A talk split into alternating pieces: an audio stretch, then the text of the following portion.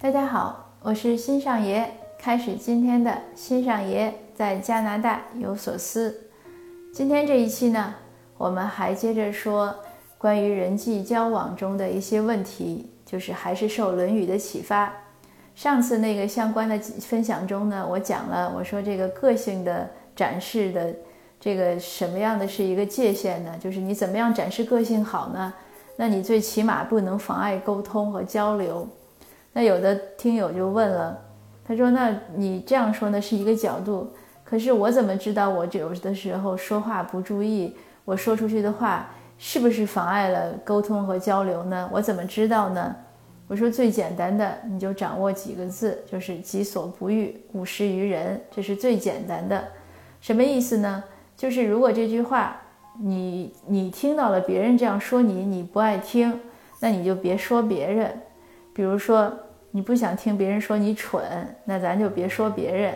咱要是提了个建议，工作讨论中，对方说你怎么这么没脑子呀？这种话都能说，那咱马上听了就不高兴。那咱千万就别这样对别人说话，这个是个最基本的一个道理，也是一个和人相处的最简单的一个法则，就是我称它，我称之为底线。如果这个线都做不到，那这个人这个交往肯定是很很不容易顺畅的。我写了相关的文章呢，在公众号里举了一些例子，呃，那我就说这个，你平时呢，我们生活中经常会遇到这样的人。什么人呢？就是要求别人让着自己，说：“哎，你怎么这个事儿你就生气了？你不能宽容点儿啊？”那反过来我就问这样的人，我说：“那你能不能别这样说话，对不对？如果你觉得不是个事儿，那你呢，就别人对你如果这样说，你也要承受才行，不能就是单方面的。有的人就是这样要求什么事儿，别人要特别尊重自己，说话要很讲究、很客气，可是自己说话呢？”就是很不讲究，很率性，那这样就不合适。这个我们平时也也遇会遇到很很多其他的，还有比如除了我刚才说说话不注意，那这个说话注这个呢，我多说一句，其实这个很简单。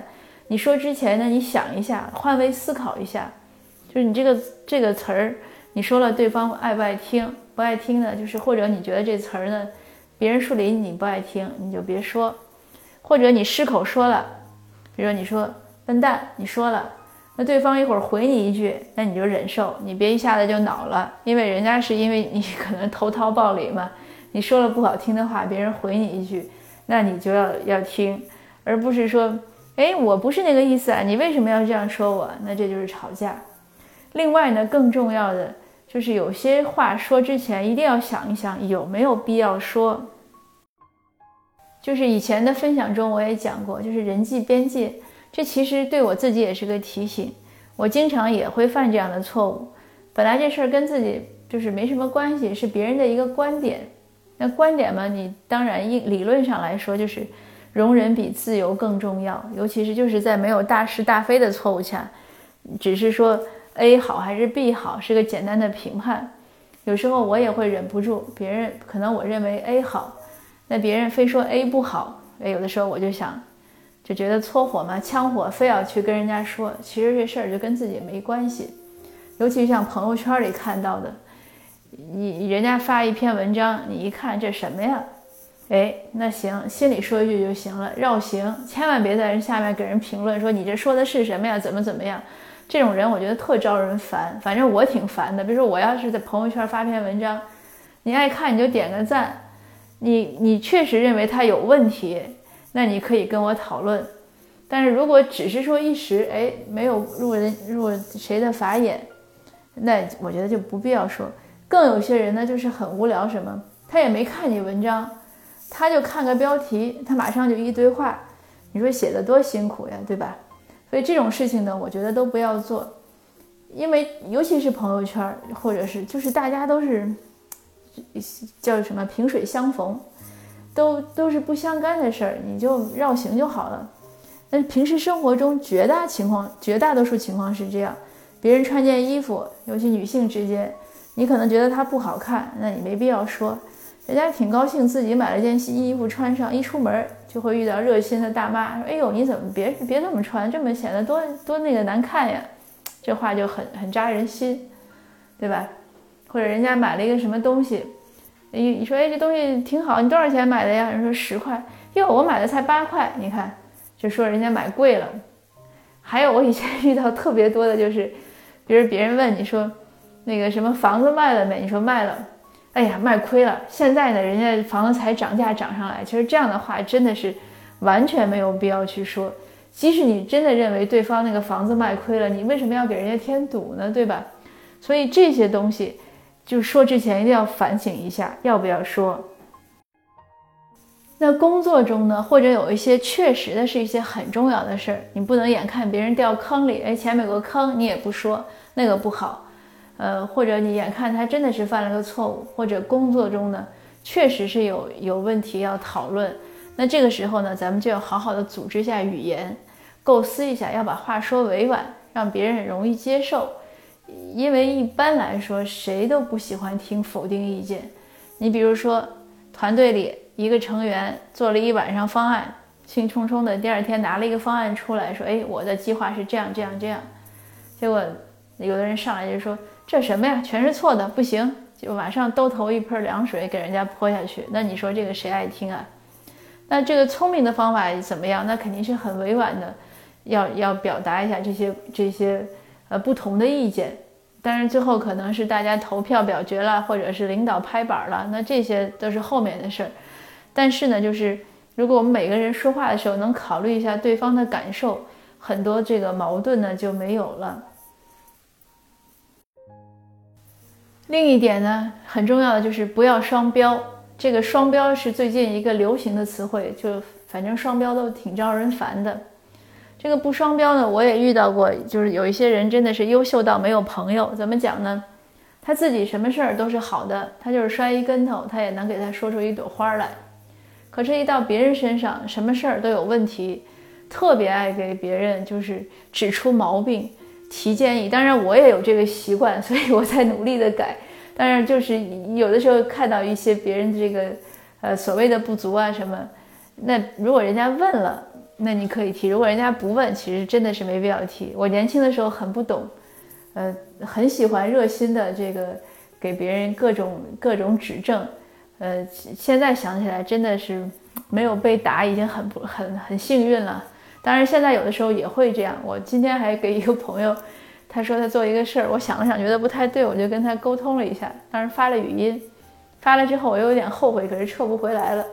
后来呢，他他听了，他也没说什么。他说：“他说你理解错了啊。”我说：“太好了。”然后他刚才晚上给我打电话，呃，我说我很抱歉，我其实不应该跟你说那说那些事儿，因为你他并没有问我，只是我自己觉得，呃，有些地方可能不妥当。其实呢，事实证明我还是自己没搞懂，误会了他的他们那个事情的一些一些境况。但总而言之呢，就是。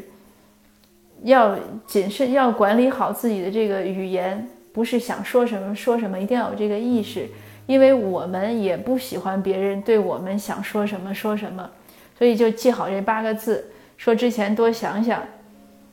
另外呢，这个从《论语》中讲呢，这这八个字呢出现了好几次，那我就查这个这些名家的解说，呃，李陵先生呢就是解说的很好。他说：“这个就是，这是孔子提倡的中恕之道的恕。这个恕呢，就是宽恕的这个恕字呢，不是宽恕的意思，就不是说要原谅别人，而是只要尊重别人，要对等。什么叫对等呢？其实说白了就是以其道之人，呃，以其人之道还其人之身，就是不是说。”呃，不抵抗，比如说别人打了一拳，我不抵抗，我不反击，这个不叫术。那而是说，当然他没有这样直说了，就不是说他是并没有说你打一拳，你打我一拳，我就要回你一拳。但是他用了孔子的另外一个观点，孔子就是说，呃，以德以德报怨，何以报德，对吧？所以孔子说应该以直报报怨，就是你你对我怎么样，我对你怎么样。当然，这个怎么回馈，这是怎么回应是另一回事儿。但是呢，呃，李林先生强调这个对等是很好的。对等是什么呢？就是我不想干的事情，我也不能让别人去干，那样不好。但是反过来说，我认为好的事情，我也不能强迫别人一定要去享受或者去接纳这种所谓的好。当然，他他的意思指的是中西方文化冲突，应该是指的一些国家之间的，呃，他其实是重点在这儿。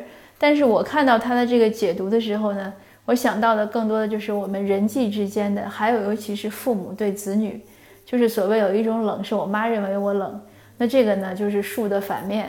怎么讲呢？我们觉得孩子冷需要加衣服，我们是好心，可是呢，孩子呢可能并不觉得冷。那这个时候呢，我们就不要强迫孩子，这个就是对等和尊重。所以，当我们把这些就是这八个字翻来覆去想明白了，呃，这些方方面面都想到了，你会发现，那如果真的是能做好这八个字。很多矛盾都没有的，我们和子女之间呀，我们和同事呀，我们和微信朋友呀，我们和群友啊，我们和父母啊，总总而言之，很多问题都好解决，就是需要自己提醒自己，随时要换位思考，管住自己的嘴，呃，组织好语言。遇到别人不高兴呢，我们要多反思下，是不是我们的话中有误会。更重要的呢，就是要有一个明确的意识。不是什么事儿我们都要管，或者什么事儿我们都要发表言论的。还有呢，就是我们不能把自己认为的好去强加给别人。呃，那当然了，这是这些事情说起来很容易，做起来也不容易。包括孔子对他的那些高徒都说：“说你做不来的，要慢慢来。”这个也是提，也是给我们一个台阶下吧。如果我们暂时做不好呢，不要气馁。我们要继续努力，早晚能做好。因为就像傅培荣先生讲，他说：“只有这样呢，这是指向人生的正途，就是光明大道。你不这样做呢，那可能人际关系确实好不了。”那好吧，今天这个分享呢就到这儿，谢谢您，下次见。